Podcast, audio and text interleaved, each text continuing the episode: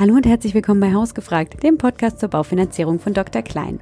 Mein Name ist Anna Kommens und heute haben wir mal ein neues Thema für euch, nämlich welche Versicherungen benötige ich eigentlich, wenn ich gerade eine Immobilie gekauft habe. Dazu habe ich drei Spezialistinnen und Spezialisten für Versicherungen zu Besuch, Elias Tatzis, Julia Kaden und Lennart Nielsen. Und sie verraten mir kurz und knapp, welche Versicherungen sie total wichtig finden, warum und was die kosten.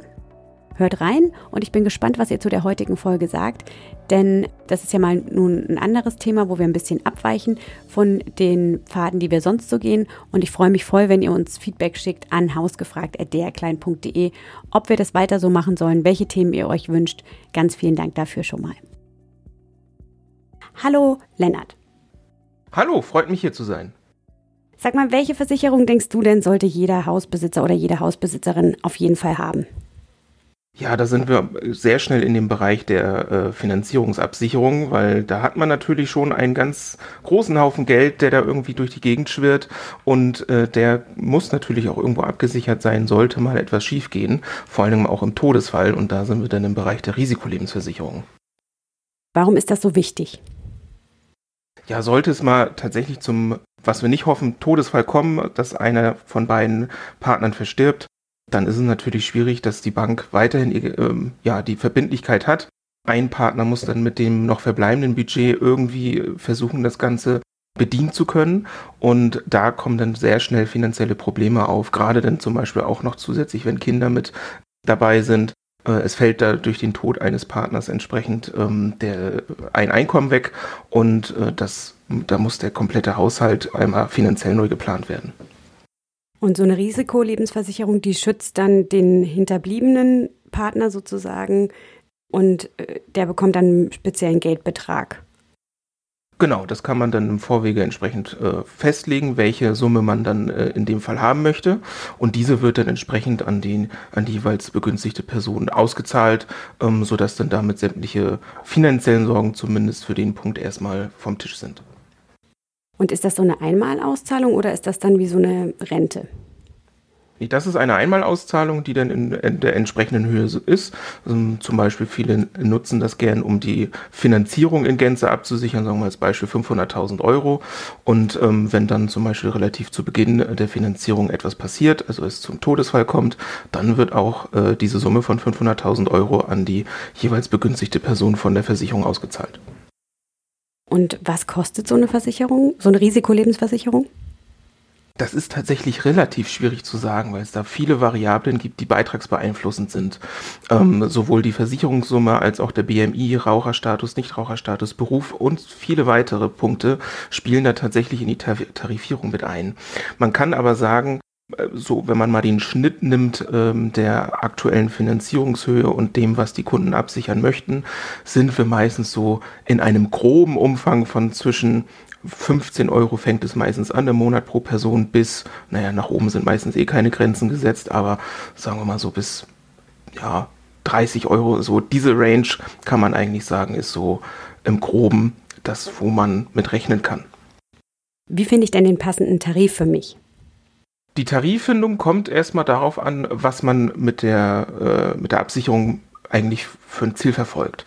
Wenn man sagt, man möchte die Familie an sich absichern, ähm, zwar das Darlehen auch, aber auch mit Fokus auf die Familie, muss man schauen, was deckt das am meisten ab. Wenn jetzt aber, wie es gerade bei vielen Kunden auch der Fall ist, die sagen, wir möchten, dass die Finanzierung sicher ist, dass der Part für sich steht, dann ähm, kann man da gerne danach schauen, nach einer fallenden Versicherungssumme, also ein Tarif mit fallender Versicherungssumme. Da gibt es sowohl linear fallende Versicherungssumme als auch annuitätisch fallende, wo dann tatsächlich auch angelehnt an den Zins- und Tilgungsplan des Darlehens die Versicherungssumme über die Jahre mitfällt.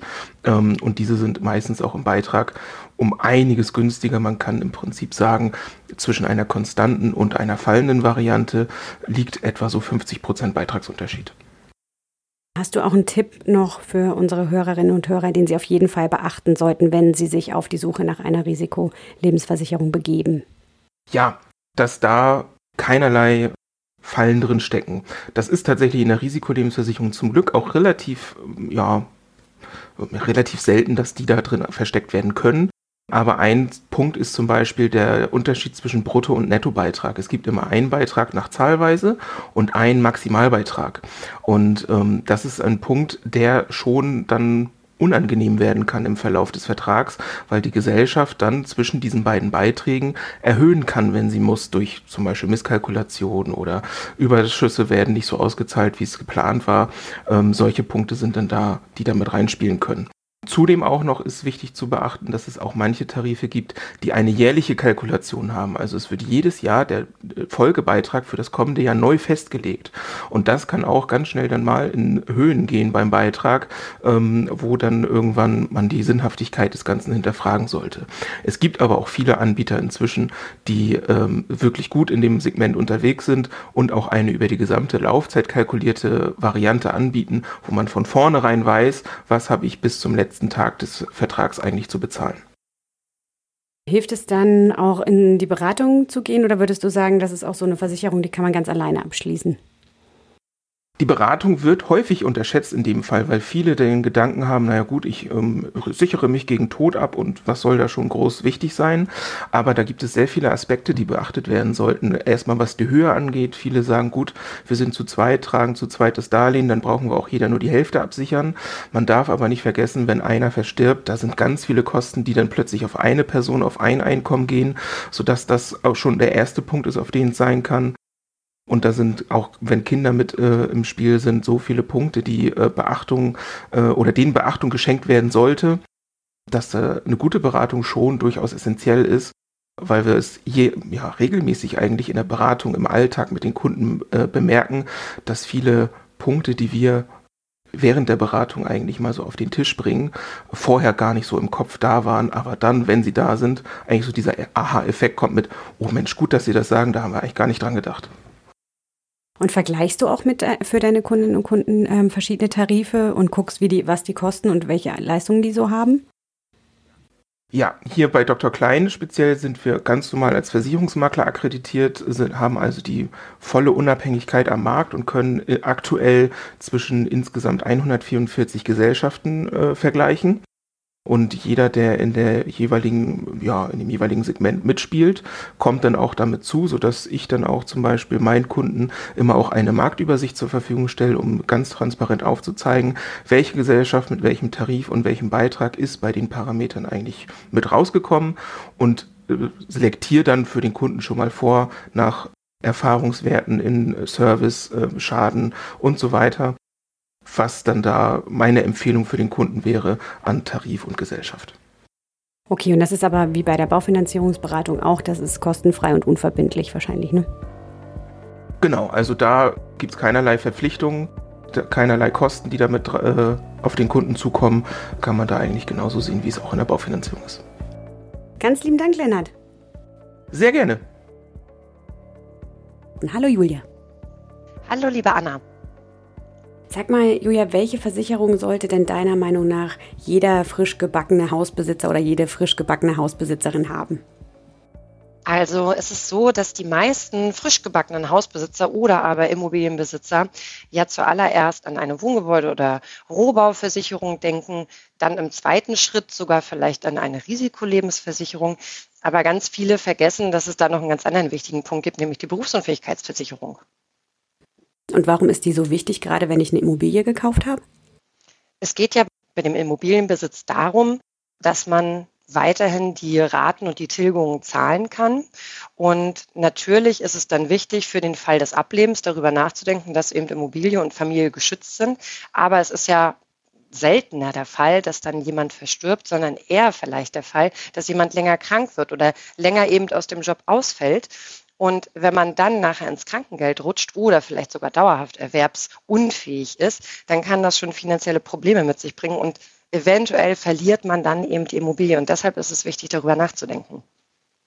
Jetzt hattest du gesagt, so eine Berufsunfähigkeitsversicherung, die greift auch, wenn ich nur temporär ausfalle? Ja, also da gibt es mittlerweile auch verschiedene Bausteine, aber es geht eben auch darum, dass man für eine längere Zeit arbeitsunfähig bzw. berufsunfähig ist. Und das geht dann immer ab sechs Monaten sozusagen los. Aber auch da gibt es schon mittlerweile Erweiterungen auf dem Markt. Und was kostet denn so eine Berufsunfähigkeitsversicherung? Wir nehmen einfach mal so ein ganz normales Beispiel. Ähm, zum Beispiel eine 33-jährige Bürokauffrau, die gerne 2000 Euro monatliche Berufsunfähigkeitsrente absichern möchte, liegt so im Schnitt, sagen wir mal so bei 83 Euro. Und wenn man jetzt zum Beispiel einen anderen Berufszweig betrachtet, der vielleicht mit körperlicher Arbeit zusammenhängt, der dann auch ein höheres Risiko einer Berufsunfähigkeit bietet, der ist natürlich dann auch teurer. Zum Beispiel ein 36-jähriger Tischler, auch mit 2000 Euro Berufsunfähigkeitsrente, liegt dann schon so monatlich etwa bei 170 Euro. Und ist es so, dass je jünger man ist, desto günstiger ist der Tarif? Das ist in der Regel tatsächlich so. Natürlich spielt der Beruf mit rein oder aber auch gegebenenfalls bestimmte Vorerkrankungen oder extreme Hobbys. Da gibt es dann, wenn es noch versicherbar ist, Risikozuschläge, aber in der Regel, umso jünger man ist, umso günstiger ist auch die Berufsunfähigkeitsversicherung. Okay, und wie finde ich denn äh, den passenden Tarif dann, der zu mir, zu meinem Job, zu meinen Hobbys, hattest du jetzt gerade gesagt, passt?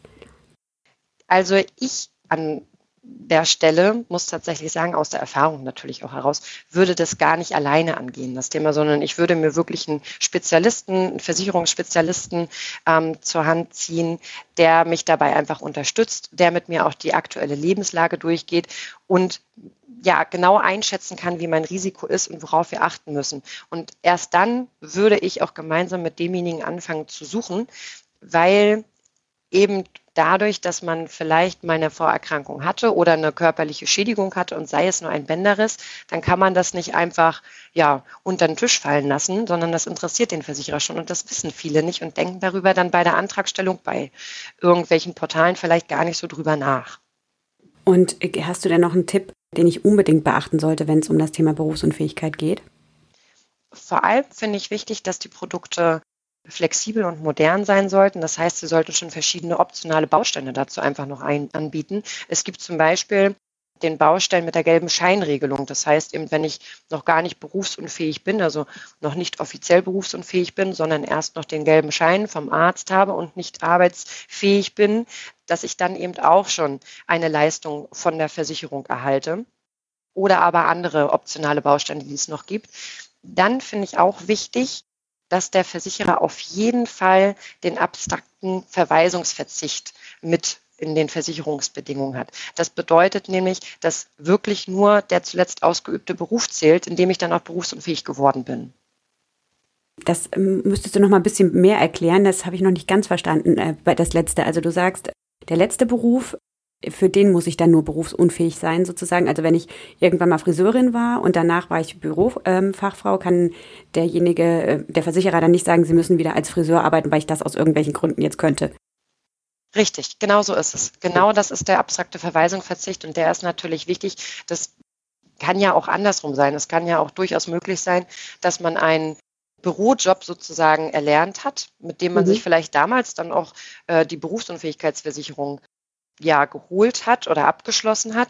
Dann hat man aber zwischenzeitlich den Job gewechselt, ist ähm, Soldat geworden oder irgendwas anderes, was vielleicht sogar körperlich ist. Dann würde der Versicherer natürlich sagen, hey Moment, Sie haben aber im Büro damals gelernt, da könnten Sie ja jetzt auch wieder arbeiten. Nein, es zählt wirklich nur der, letzt, der zuletzt ausgeübte Beruf. Und wenn ich dann eben als Soldat meine Tätigkeit nicht mehr ausüben kann, dann gilt das auch als der Stand, Status quo. Also Ganz lieben Dank, Julia. Du sagst, eine Berufsunfähigkeitsversicherung, die ist total wichtig, weil eben auch mal temporär aufgrund einer Krankheit, einer Berufsunfähigkeit eben die Rate dann ähm, ausfallen könnte sonst, wenn ich keine Versicherung habe, womit ich dann das ausgleichen kann, weil ich ja dann kein Einkommen habe.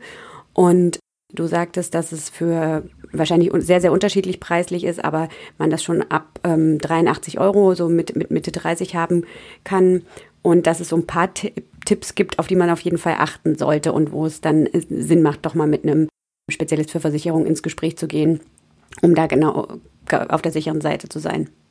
Genau so sieht's aus. Also ich würde das Thema einfach nicht alleine angehen, weil man vieles nicht selbst verstehen kann und einfach jemanden braucht, der einem das erklärt und der natürlich zum Beispiel auch eine anonyme Risikovoranfrage stellen kann, was ich als Otto Normalverbraucher nicht kann, damit eben alles abgesichert ist und abgedeckt ist und man nicht irgendwie Gefahr läuft, vielleicht irgendwann, wenn der Leistungsfall kommt, gar keine Leistung zu erhalten.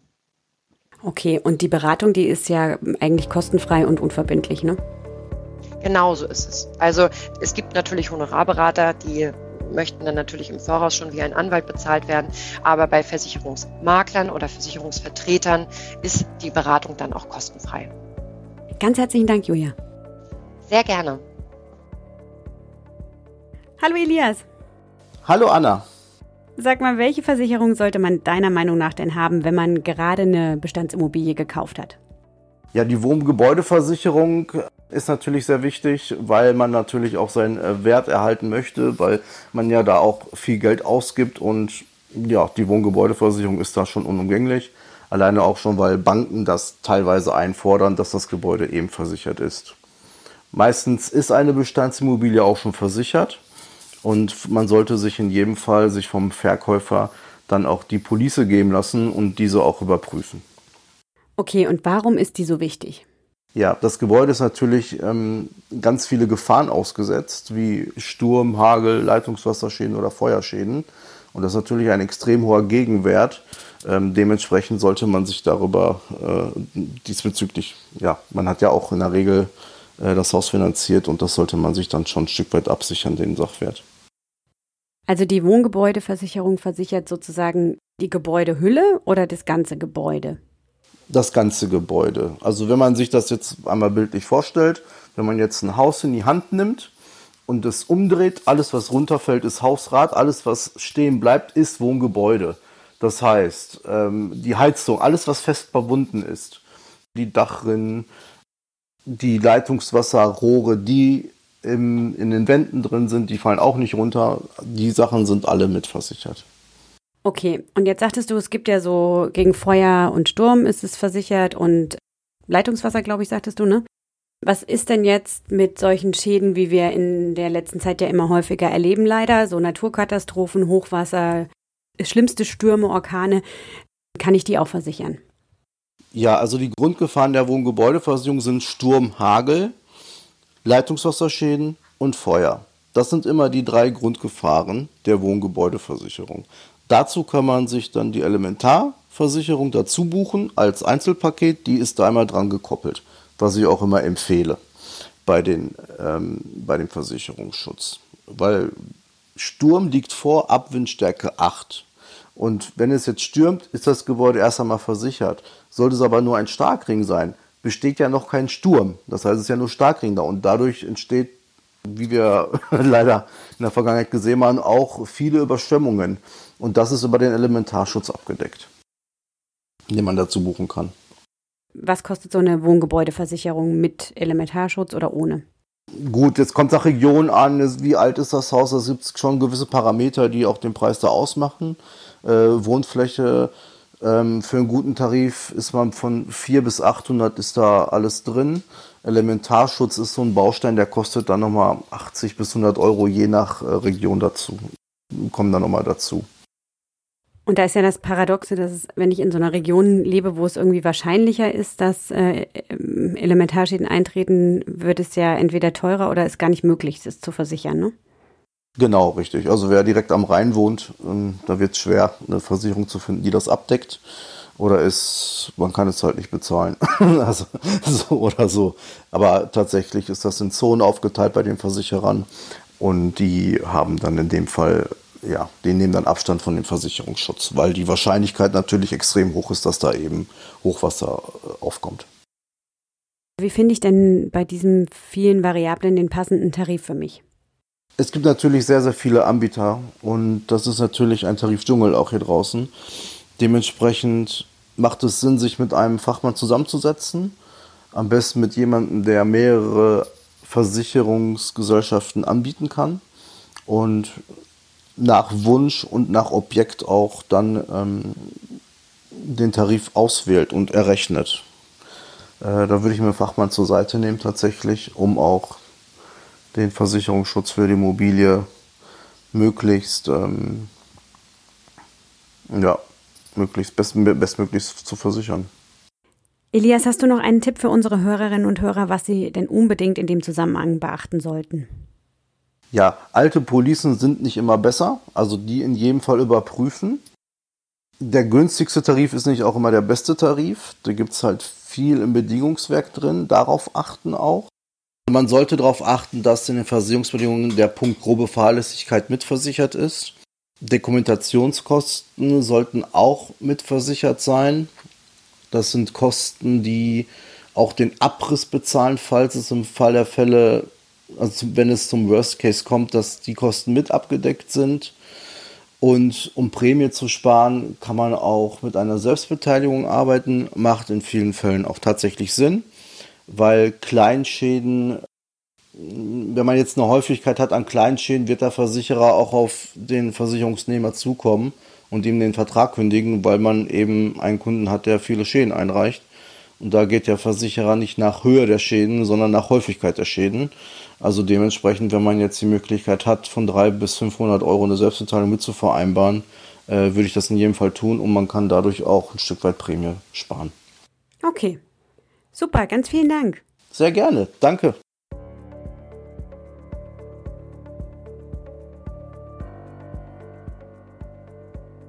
Diese Folge sollte euch so einen Überblick über das Thema Versicherungen für ImmobilienbesitzerInnen geben. Sie hat überhaupt keinen Anspruch auf Vollständigkeit, sondern sollte wirklich so ein erster Schritt sein. Wir sind ganz gespannt über euer Feedback. Wie findet ihr das Thema? Sollen wir davon mehr bringen? Ist es eher sowas, was euch nicht so doll interessiert? Schreibt uns eure Meinung gerne an hausgefragt.drklein.de. Auch Themenwünsche, Lob, Kritik sind da herzlichst willkommen. Wir freuen uns auf euch das nächste Mal. Bis dahin.